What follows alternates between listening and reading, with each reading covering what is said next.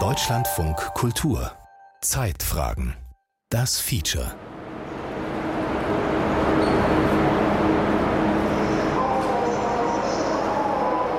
Schicksal Fernbeziehung. Es ist Sonntag und ich muss mich von meinem Freund verabschieden und quer durch Deutschland nach Hause fahren. Von Halle nach Heidelberg, von der Saale an den Neckar. Jetzt erstmal den reservierten Platz finden. Hier, Fensterplatz. Ruheabteil, wie gewünscht. Der Koffer kommt oben auf die Ablage. Geschafft. Um den nächsten Teil der Geschichte zu verstehen, müssen Sie wissen, das war im Jahr 2000. Das Smartphone war noch nicht erfunden. Kopfhörer mit Geräuschunterdrückung hatten ein Fach für Batterien und waren entsprechend unhandlich. Kurz, ich hatte keine. Und ich hatte auch sonst keine Kopfhörer, kein mobiles Musikabspielgerät dabei. Aber der Sitznachbar rechts, der will Musik hören. Mit diesen leichten Kopfhörern, die kaum isolieren. Also muss ich mithören. Trotz Ruheabteil. Ich bin auch nicht der Typ, der direkt was sagt. Aber nach einiger Zeit ist das auch gar nicht mehr nötig. Die Musik verstummt. Zum Glück. Aber irgendwas ist merkwürdig. Der Sitznachbar trägt immer noch Kopfhörer, aber ich höre nichts mehr. Und die Ansagen im Zug klingen auch anders als sonst. Als die Zugbegleiterin nach dem Ticket fragt und ich Guten Tag murmle, da klingt meine eigene Stimme fremd. Schlucken, gähnen, Nichts hilft. Seitdem höre ich in meinem rechten Ohr nicht viel mehr als ein permanentes Rauschen. Diagnose Hörsturz. Ab diesem Tag bin ich einer von mindestens fünf Millionen Deutschen, die eine Hörbeeinträchtigung haben. Einstellungssache. Neue Geräte fürs Hören. Ein Feature von Thomas Reinches.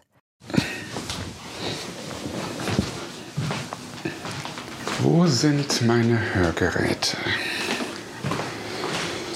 Ist die hier?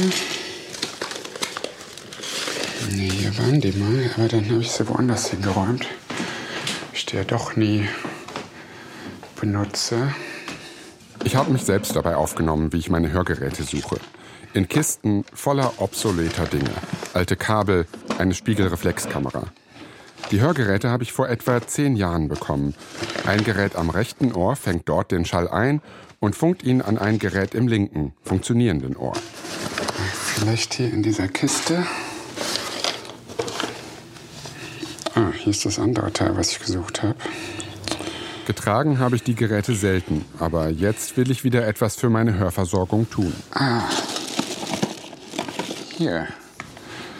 Ist so eine bronzefarbene Plastikbox, von innen knallgrün. Ja, und hier sind zwei Hörgeräte drin. Ein kleines und ein großes. Das eine ist der Sender, das andere der Empfänger.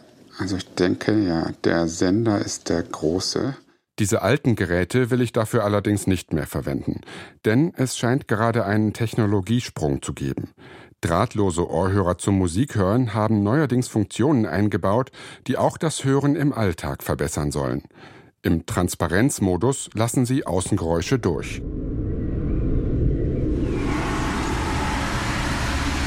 Und vor allem können sie Außengeräusche verändern, zum Beispiel Straßenlärm wegfiltern, aber Sprache noch durchlassen. Besonders schwierig ist das Hören für mich in lauten Umgebungen. Auf Partys oder in manchen Restaurants kann ich mein Gegenüber oft kaum verstehen. Weil ich nur auf einem Ohr gut höre, fehlt mir die Stereoinformation. Die bräuchte mein Gehirn aber, um Unwichtiges wegzufiltern und die Stimme der Person hervorzuheben, die gerade mit mir spricht. Auch da helfen heute ganz alltägliche Ohrhörer. Hey, schön dich zu sehen. Wie lange ist das jetzt her? Das müssen ja mindestens zehn Jahre sein. Wohnst du immer noch in Köln? Weißt du noch, unsere Brettspielabende? Mann, ich war immer so schlecht in Siedler. Ich auch. Immer hat Tobi gewonnen. Jetzt habe ich Puzzeln für mich entdeckt. Viel entspannter. Conversation Boost heißt die Funktion bei dem Modell, das ich benutze. Sie hebt Stimmen hervor, die von vorne kommen und ignoriert alles, was von der Seite oder von hinten kommt. Also frage ich mich, Brauche ich gar kein klassisches Hörgerät mehr? Können Earbuds, Ohrstecker das ersetzen? Sind sie sogar das bessere Hörgerät? Dann müssten eigentlich diese Hersteller erst einmal von der Produktqualität mal nur ansatzweise den Qualitätsstandard liefern äh, wie die Hörgerätehersteller. Eberhard Schmidt glaubt an die klare Überlegenheit klassischer Hörgeräte. Muss er auch. Er ist Präsident der Innung der Hörgeräteakustiker und in den 3000 Hörgeräteläden in Deutschland wird eben mit Hörgeräten Geld verdient, nicht mit Entertainmentprodukten. Doch auch Matthew Alsop ist Hörgeräteakustiker in London. Und er sieht, dass Unterhaltungselektronikmarken durchaus punkten können. We've been quite surprised at some of the positive results that we've had from some of those manufacturers. Er sei von manchen Tests positiv überrascht gewesen. Alsop begutachtet Hörgeräte auf seinem YouTube-Kanal Hearing Tracker, der mehr als 30.000 Abonnenten hat. Über seine Videos entdecke ich auch eine ganz neue Geräteklasse. Die liegt genau zwischen Kopfhörern oder Earbuds mit Zusatzfunktionen und den klassischen Hörgeräten. Rezeptfreie Hörgeräte sind eine neue Klasse von Hörgeräten, die es seit dem 17. Oktober 2022 gibt. Seitdem erlaubt die FDA es jedem Hersteller, Hörgeräte zu verkaufen, wenn sie gewisse Bedingungen erfüllen. Und alle Menschen mit Hörverlust können die Geräte anpassen, ohne dass ein Hörakustiker im Spiel ist. Die FDA ist die US-amerikanische Aufsichtsbehörde für Medizinprodukte. Sie erlaubt neuerdings den freien Verkauf von Hörgeräten für Hörverluste, die keine extreme Verstärkung benötigen. In den USA gibt es sie sowohl beim Elektronikhändler als auch in der Apotheke. Die Anpassung auf den eigenen Hörschaden soll man ganz einfach zu Hause machen können, per App auf dem Smartphone. Das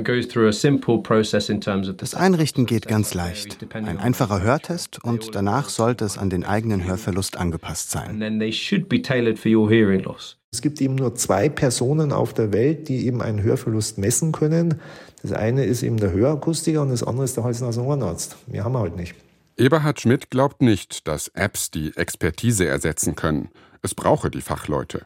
Und die können aber halt dann ganz genau mit ihren kalibrierten Messgeräten äh, wie ein Augenarzt eben genau sagen, die Schwierigkeit haben sie, hier haben sie eingeengte Dynamik und da haben sie dieses und da sind vielleicht die inneren Haarsinneszellen in dem Bereich nicht mehr in Ordnung. Boah, und da müsste man das und das machen, damit wir wieder gut hinkommen. Also auch dieses medizinische Wissen, was beim Hörakustiker verortet ist, auch dem Kunden, dem Verbraucher kostenlos zur Verfügung stellen, das machen wir ja eben jeden Tag. Hörverlust ist individuell. Eine Ärztin oder ein Akustiker können sich auf jeden Einzelfall einstellen und Menschen optimal versorgen. Dazu haben sie das Wissen und die Ausbildung, die Erfahrung und die Gerätschaften. Sie vermessen das Hörvermögen und das Innenohr. Smarte Software hilft ihnen dabei, genau zu berechnen, wie der Hörverlust ausgeglichen werden kann. Doch weil jeder Mensch anders hört, lässt sich nicht alles mit Technik und Algorithmen lösen. Die Patientinnen und Patienten geben Rückmeldung, wenn etwas unangenehm oder fremdartig klingt, und die Fachleute können dann individuell anpassen, welche Klänge das Hörgerät wie verstärkt. Aber das hat seine Grenzen, jedenfalls meiner Erfahrung nach. Als ich mit meinen wiedergefundenen alten Hörgeräten vor der Kabelkiste auf dem Fußboden sitze, kommen auch die Erinnerungen wieder. Am Anfang waren die Geräte gut, als ich die getestet habe. Und dann bin ich nochmal zur Abstimmung gegangen und dann irgendwie wurde es schlechter. Dann bin ich wieder hingegangen, dann hat mich aber jemand anders bedient und irgendwie habe ich das dann nicht geschafft, dieser Person zu erklären, was ich wollte. Und diese Person hat es nicht geschafft, das umzusetzen, was ich erklärt habe. Und dann hatte ich auch das Gefühl, ja, ich weiß nicht, ob, es jetzt noch was bringt, noch mehr Termine zu machen, weil ich nicht weiß, was ich denen noch erklären soll. Und ich hatte die Geräte schon bezahlt und gekauft. Und dann hatte ich auch das Gefühl, die möchten jetzt mir auch nicht mehr so gerne Termine geben, weil die wahrscheinlich auch frustriert waren mit mir. Ja, und jetzt liegen die Geräte hier in der Kabelkiste seit ein paar Jahren. Die Hörgeräteakustikerin hatte damals mit der Maus auf ihrem Computerbildschirm geklickt und die Geräte eingestellt. Und ich dachte, kann ich das nicht selber klicken? Es ist einfach auch sehr schwierig, zu sagen, ein Ton oder ganz häufig ist ja das Problem, die eigene Stimme klingt komisch, wenn man versorgt wird. Also die klingt dann immer sehr fremdlich, sehr stumpf oder sehr, sehr grell, je nachdem. Aber diese Begrifflichkeiten, grell, stumpf, äh, schrill, äh, das umzusetzen in einen Algorithmus oder in eine Tonkurve, die, mit der man zurechtkommt, das fällt oft sehr schwer. Philipp Simon kennt das Problem, die richtigen Worte zu finden, um das eigene Hörempfinden so zu beschreiben, dass eine Hörakustikerin daraufhin die Einstellungen sinnvoll anpassen kann. Philipp Simon ist von Geburt an schwerhörig und hat in den 80er Jahren zunächst analoge Hörgeräte getragen, bevor später digitale Hörgeräte bessere Funktionalität versprachen. Ich hatte bestimmt Dutzende Geräte ausprobiert, Digitalgeräte, mit denen ich allen nicht klarkam. Also ich, hatte ich auch über mehrere Wochen dann getragen und es gab mehrere Nachanpassungen und mir, ich kam einfach mit diesem Klang nicht zurecht. Für ihn klangen die Digitalgeräte zu kühl, vielleicht ein bisschen wie der Unterschied zwischen Schallplatte und frühen CDs. Also entwickelte Philipp Simon ein ähnliches Bedürfnis wie ich. Könnte er die Geräte nicht selbst so anpassen, wie er es wollte?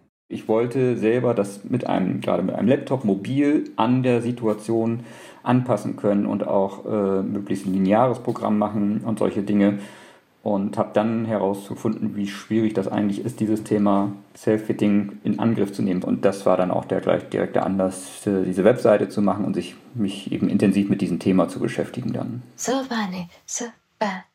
Die Website heißt Hörgeräte-Hacks. Darauf beschreibt Simon seinen steinigen Weg dahin, seine eigenen Hörgeräte selbst anpassen zu können. Hörgeräte kommunizieren in der Regel nicht direkt mit Computern, sondern sie brauchen eine spezielle Schnittstelle. Ein Gerät, das auf der einen Seite an den Computer angeschlossen ist und auf der anderen Seite mit den Hörgeräten spricht. Diese Programmierschnittstelle als solche ist nicht frei verkäuflich, auch nicht über eBay oder sonst irgendwie ist nicht ranzukommen an diese Geräte. Sprich, hält die Industrie den Deckel drauf, dass man da auf keinen Fall rankommt, weil es sind ja Medizinprodukte und äh, das ist immer so das Credo gewesen. Man darf auf keinen Fall selber Einfluss drauf nehmen, weil es könnte ja den Körper schädigen oder man könnte sich damit selbst verletzen und darum wird da so äh, drauf geachtet, dass man eben nicht an diese Geräte rankommt. Und dann braucht man auch eben die Software, äh, mit dem man die Geräte dann ansteuert. Also man kommt praktisch nicht an die Software ran und auch die Programmierschnittstelle ist nicht äh, frei verfügbar. Philipp Simon klappert einen Hörgeräteakustikerladen nach dem anderen ab. Rund 20, sagt er, bis er endlich einen findet, der bereit ist, ihm Hörgeräte mit Programmierschnittstelle zu verkaufen. Und die Software hat er mir dann auch geliehen. Nachdem der Hörakustiker die neuen Geräte eingerichtet und nach allen Regeln der Kunst an Philipp Simons Hörverlust angepasst hat, fängt der an, sich in die Software einzuarbeiten und dann die Einstellungen zu verändern und die neuen Einstellungen als Programme abzuspeichern. Meist stellen Hörakustikerinnen und Hörakustiker zwei oder drei Programme für verschiedene Umgebungen und Hörsituationen ein. Die Hörgeräte Akustiker wollen äh, ganz gerne nicht zu viele Programme machen, äh, weil kostet ja alles viel Arbeit. Ne? Aber gerade zum Experimentieren ist es manchmal ganz sinnvoll, sich mehrere Programme anzulegen, um sie miteinander in verschiedenen Situationen zu vergleichen. Und so kann man sich dann verschiedene Programme auf das Gerät speichern und sie einfach direkt am Gerät durchschalten, um, was weiß ich, im Park oder im Restaurant mal zu gucken, wie wirken sich diese Einstellungen jetzt aus, ohne gleich, dass man einen Laptop dabei haben muss. Dann, ne? Wo genau ist der Punkt, bei dem das Vogelzwitschern im Park nicht unnatürlich schrill klingt, aber auch nicht unhörbar wird?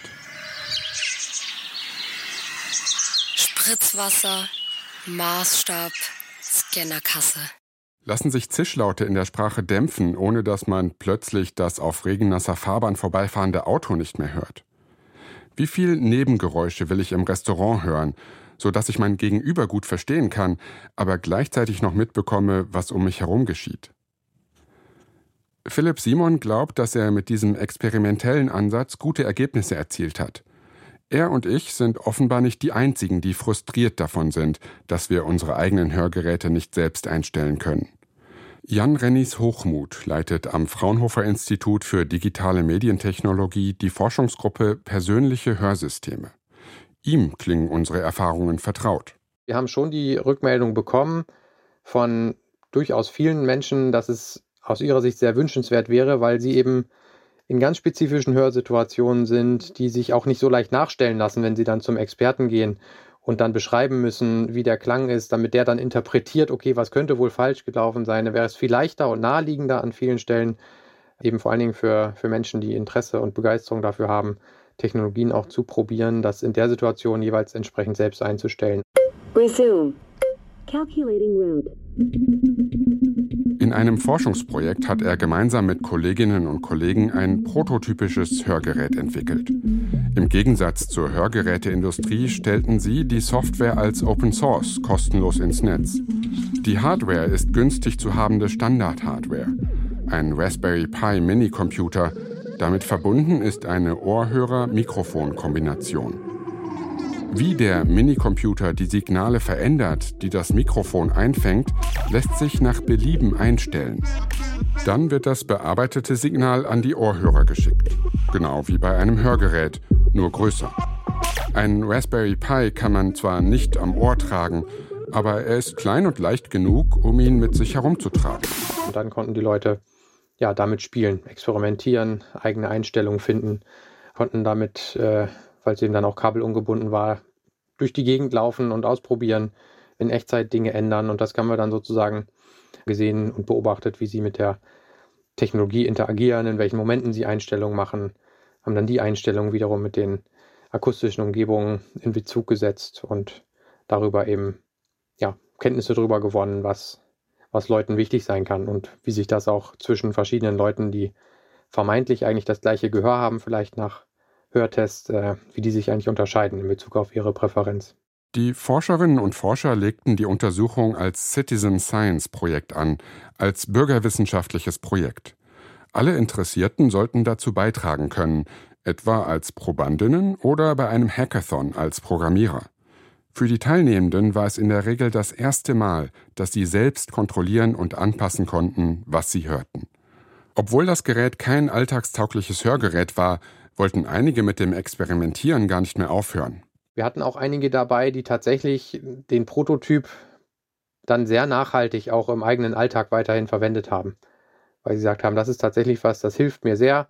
Da bin ich auch frei davon, ja, sehr häufig ja, Experten konsultieren zu müssen, sondern ich kann, kann in der Situation, wo ich bin, mir eine neue Einstellung suchen und das, das hilft. Also das war schon sehr ermutigend, würde ich sagen. Tatsächlich bis zu einem Grad, den wir auch nicht erwartet hatten. Selbst die Hörexpertinnen und Experten waren also überrascht davon, wie groß der Drang ist, das eigene Hörerlebnis kontrollieren zu können. Philipp Simon, der seit seiner Kindheit auf Hörhilfen angewiesen ist, weiß hingegen, dass er mit diesem Drang nicht alleine ist. Wenn man das Gefühl hat, jemand kontrolliert einen darüber und man kann nicht selber Kontrolle darüber ausüben, was man, wenn man schon diese Behinderung hat, wie man etwas wahrnimmt, äh, wenn man das schon durch ein technisches Gerät machen muss. Das empfinden sehr viele als äh, ja, unangenehm beziehungsweise eben auch einschränkend, weil eben, wie gesagt, es viele Situationen gibt, wo das nicht optimal funktioniert und wo man eigentlich mit den heutigen Mitteln äh, relativ einfach Einfluss drauf nehmen könnte. Sprich über Apps. Apps könnten Nutzerinnen und Nutzer mehr Kontrolle über ihre Geräte geben. Sie könnten den Anpassungsprozess eines Hörgeräts experimenteller gestalten, spielerischer. Apps, wie es sie bei den frei verkäuflichen Over-the-Counter-Geräten in den USA schon gibt. Zwei Hersteller haben zugesagt, mir Geräte zum Testen zu schicken. Karton im Karton. Plastiktüte. Lexi B2 Hearing Aids, powered by Bose. Lexi ist ein Hörgerätehersteller, Bose ein Unterhaltungselektronikhersteller. Viele Unterhaltungselektronikhersteller drängen in den Bereich vor. Sennheiser, Sony, HP, Jabra. Manche kooperieren dabei mit Hörgeräteherstellern, andere versuchen auf eigene Faust das neue Marktsegment zu erobern. Als ich meine Testgeräte auspacke, finde ich ein graues Case vor, das sich per USB laden lässt. Darin stecken zwei Geräte, die aussehen wie ganz normale Hörgeräte, die hinterm Ohr getragen werden. Ich steck's mal ins Ohr. Guck mal, ob ich irgendwas höre. Oh ja, es pfeift. Typisches Hörgerätgeräusch. Ich glaube, ich mach's mal wieder aus, bevor ich es reinstecke. Also. Nein, es pfeift immer noch, aber. So, wenn ich das ins Ohr gesteckt habe, dann sollte das aufhören. Dann sollte es keine Rückkopplung mehr geben. Okay. Dann öffne ich die Lexi-App auf meinem Handy. Schritt für Schritt erklärt sie, wie man die Geräte per Bluetooth mit dem Handy koppelt, wie man sie richtig anlegt, wie man sie reinigt. Dann geht es endlich an die Konfiguration. Und jetzt kann ich hier Einstellungen vornehmen. Ich soll in einen lauten Raum gehen, um, um die Einstellungen vorzunehmen. Also einen Raum, wo vielleicht ein Fernseher läuft oder irgendwelche Geräusche sind. Ähm, hm. Jetzt hier gerade im Studio. Hier ist es schön ruhig. Ich überspringe das mal. Ich hoffe, ich komme hier nachher wieder zurück. Im Wesentlichen hat die App zwei Schieberegler. Einen für die Lautstärke und einen dafür, wie bass- oder höhenlastig der Klang sein soll. Verblüfft bin ich, dass die App gar nicht das Hochladen eines Hörtests erlaubt oder selbst einen Hörtest durchführt. Lauter, leiser, höher, tiefer. Genauer kann man die Geräte nicht justieren. Ob nur Geräusche, die von vorne kommen, verstärkt werden sollen oder Schallwellen aus allen Richtungen, das lässt sich ebenfalls noch konfigurieren. Verschiedene Einstellungen kann ich abspeichern und bei Bedarf wieder aktivieren. Also gut, dann gehe ich jetzt mal damit raus in die Welt und gucke, wie ich damit klarkomme.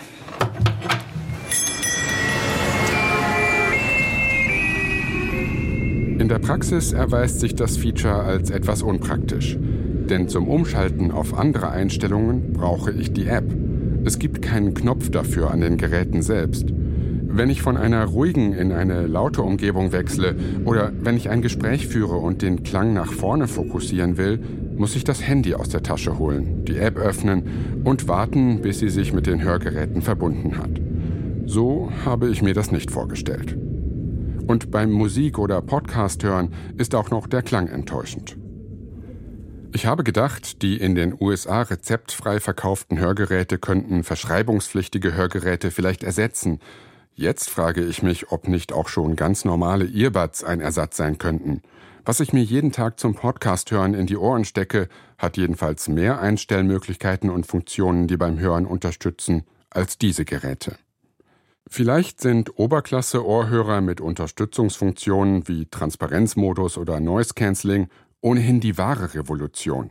Von denen verspricht sich selbst Hörgeräte-Lobbyist Eberhard Schmidt einiges. Sehen wir sehr, sehr positiv, eben auch so jetzt mal die Akzeptanz äh, hier zu verbessern, weil eben die jüngeren Menschen schon sehen, wie gut funktioniert Geräuschunterdrückung. Sie sehen, so technische Helferlines helfen mir. Aus seiner Sicht ebnen die Geräte den Weg hin zu einer besseren Versorgung mit Hörgeräten. Sie könnten helfen, die Schwelle zu senken, zum Hörakustiker oder zum Hals-Nasen-Ohrenarzt zu gehen.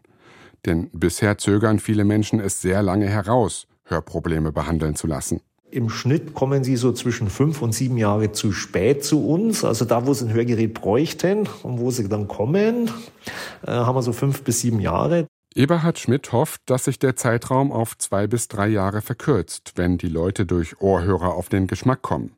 Denn die will man meist nicht den ganzen Tag tragen Hörgeräte dagegen sitzen komfortabler in den Ohren und Akkus oder Batterien halten in der Regel viel länger. Einen Hörverlust möglichst schnell durch ein Hörgerät auszugleichen, könnte auch medizinisch geboten sein, sagt der britische Hörakustiker Matthew Alsop. One of the big es gibt gerade viel Forschung dazu, wie Hörverlust und der Verlust kognitiver Fähigkeiten, Demenz, Vereinsamung und Depressionen miteinander zusammenhängen.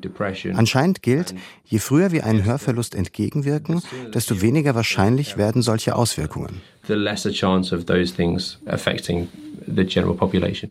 In den USA gäbe es Millionen Menschen, die ihren Hörverlust bisher nicht mit Hörgeräten ausgleichen. Die nun dort eingeführten frei verkäuflichen Geräte könnten helfen, diese Zahl zu senken, hofft Matthew Alsop. If we've got tech out there that, that breaks down those barriers and means that people will take care of their ears sooner, then, then everybody wins. Es gäbe nur Gewinner, wenn die Technik tatsächlich dazu führt, dass sich die Versorgung der Bevölkerung verbessert. Bei ihm in Großbritannien und bei uns in Deutschland steht dem allerdings einiges entgegen. Vor allem unsere vergleichsweise guten Krankenversicherungssysteme. Es gibt keine Zulassung für frei verkäufliche Hörgeräte und das heißt, solche Geräte werden auch nicht von Krankenkassen bezuschusst. Deshalb sieht Eberhard Schmidt für sie keine Chance auf dem deutschen Markt. Außer 20 Euro Patientenpauschale, die die Krankenkasse bekommt, äh, hat eigentlich ein Versicherter in Deutschland keine Zuzahlung, erhält damit eben auch ein Hightech-Chip, ein wirklich sehr, sehr gutes Hörgerät, mit dem man sehr gut hören kann. Und auch den Service der Hörakustikerinnen und Hörakustiker gibt's gratis dazu. Für zwei Hörgeräte und sechs Jahre Service bekäme er knapp 1500 Euro von der Krankenkasse, sagt Schmidt. Die frei verkäuflichen Lexi-Geräte, die ich getestet habe, kosten rund 850 Euro. Oberklasse-Geräte von Sony mehr als 1200 Euro. Für den Preis gibt's auch Oberklasse-Hörgeräte beim Hörakustiker, mit denen man streamen, telefonieren und Musik hören kann und die einen Akku statt Batterien haben. Auch die frei verkäuflichen Geräte haben diese Funktionen in der Regel. Gäbe es die Zuzahlung von den Krankenkassen auch für sie, könnten sie attraktiv werden. Weil einige der Geräte nicht aussehen wie Hörgeräte, sondern wie ganz normale Ohrhörer, hätten sie noch einen weiteren Vorteil. Wenn die Technik das Stigma, das mit Hörverlust verbunden ist, beseitigen könnte, indem immer mehr coole Marken diese Geräte herstellen, wäre das umso besser. Ich glaube, das Stigma wird immer weiter schrumpfen, so wie vor Jahren bei Brillen. Und jetzt ist es cool, die größten, fettesten, schrillsten Brillen zu tragen. Auch auf diese Weise könnte die neue Hörgeräteklasse also die Hörversorgung verbessern, indem sie weniger abschreckend aussehen. Auch von den ohrsteckerartigen Geräten habe ich eines ausprobiert. Sennheiser Conversation Clear Plus heißt das Modell. Schon im Produktnamen steckt drin, wozu die Geräte dienen. Die Sprachverständlichkeit bei Unterhaltungen fördern. Das funktioniert wirklich hervorragend. Ich bin überrascht, dass ich bei einer lauten Feier eine Freundin gut verstehen kann, die ein paar Plätze weiter am Tisch sitzt. Plötzlich habe ich das Gefühl, mich am Gespräch beteiligen zu können. Und eigentlich weiß ich sofort, dass ich nie wieder ohne solche Geräte in den Ohren auf eine Party gehen möchte. Aber mir ist auch klar, dass die Earbuds nicht nur Signale in meine Ohren senden, sondern auch ein Signal nach außen. Nämlich das Signal, ich habe Ohrhörer in den Ohren, ich möchte mich nicht an Gesprächen beteiligen. Es sieht eben so aus, als würde ich meine eigene Musik hören und mich aus dem Geschehen ausklinken. Dabei bin ich in Wirklichkeit so dabei wie lange nicht mehr.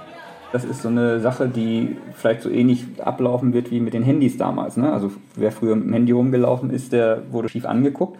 Und heutzutage ist es eben selbstverständlich. Und meiner Meinung nach wird es, glaube ich, einfach selbstverständlich werden, dass viele diese Geräte, also die Kopfhörer, dauerhaft tragen, einfach weil das für sie Headset, Kopfhörer, Noise Cancelling, äh, diese Funktionen einfach in vielen Situationen das Leben verbessert. Ne? Also dann wird auch dieses Verständnis mehr kommen, aha, nur weil jemand jetzt solche Geräte in hat, ist er nicht abgekapselt, sondern er kann mich möglicherweise trotzdem verstehen. Sagt Philipp Simon. Er ist allerdings dauerhaft auf Hörgeräte angewiesen und Geräte wie die Sennheiser Conversation Clear Plus sind nicht dazu gedacht, sie permanent zu tragen, sondern nur in Situationen, in denen sie das Sprachverständnis verbessern können. Matthew Alsop sieht das kritisch. Hörgeräte klingen schrecklich. Das gilt für frei verkäufliche wie für verschreibungspflichtige Hörgeräte. Sobald sie in ihrem Ohr sitzen, klingt es laut, blechern, schrill, dröhnend, hallig, unnatürlich, all das.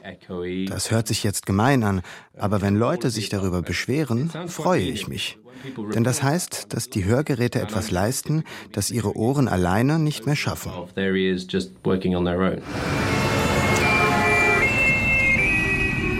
Wer zum ersten Mal mit neuen Hörgeräten aus dem Laden einer Hörgeräteakustikerin auf die Straße läuft, kann schnell überfordert sein. Denn auf das Gehirn prasseln dann plötzlich Eindrücke ein, die es lange Zeit nicht bekommen hat. Wenn jemand seine Hörgeräte nur in Umgebungen nutzt, in denen die Person Probleme hat, im Restaurant oder beim Fernsehen, dann kann das Hörsystem nicht den Umgang mit all diesen Zusatzinformationen erlernen. Das Gehirn brauche Zeit, um sich wieder an die ganzen Signale vom Ohr zu gewöhnen. Wenn die Einstellungen per App nicht auf Anhieb ein angenehmes Hörerlebnis ermöglichen, vielleicht landen die Geräte dann noch schneller in irgendeiner Kiste als meine alten Hörgeräte. Oder die Leute lassen sich gar nicht die Zeit, sich an die Geräte zu gewöhnen und schicken sie lieber zurück, bevor die Rückgabefrist endet. Sind die selbstanpassbaren, frei verkäuflichen Geräte aus den USA, die es teilweise auch bei Hörgeräteakustikern in Deutschland zu kaufen gibt, Also möglicherweise gar keine Einstiegsgeräte, sondern eher geeignet für Menschen, die schon Übung und Erfahrung mit Hörgeräten haben? Philipp Simon ist jedenfalls interessiert. Er will endlich mehr Komfortfunktionen und mehr Kontrolle. Ich habe das Gefühl, in den letzten zehn Jahren hat sich einfach bei den Hörgeräten nicht wirklich was getan. Es gibt, wie gesagt, vereinzelt ein paar Hersteller, die so ein paar Features einbauen, aber insgesamt ist halt das Handling mit der Bluetooth-Verbindung und so weiter, das hat mich nicht überzeugt und auch der Klang war nicht wirklich schön. Also gerade beim Streaming oder sowas äh, klingen Kopfhörer häufig um, Welten besser als äh, eben ähm, Hörgeräte. Und äh, darum werden das wahrscheinlich möglicherweise meine letzten Hörgeräte sein und ich werde versuchen, äh, mit äh, Kopfhörern die äh, Behinderung auszugleichen. Ich selbst bin nach den ersten Tests noch unschlüssig. Ich bin mir sicher, ein klassisches Hörgerät, bei dem ich selbst kaum etwas einstellen kann, das will ich nicht mehr. Aber ich weiß auch, das perfekte Gerät gibt es nicht.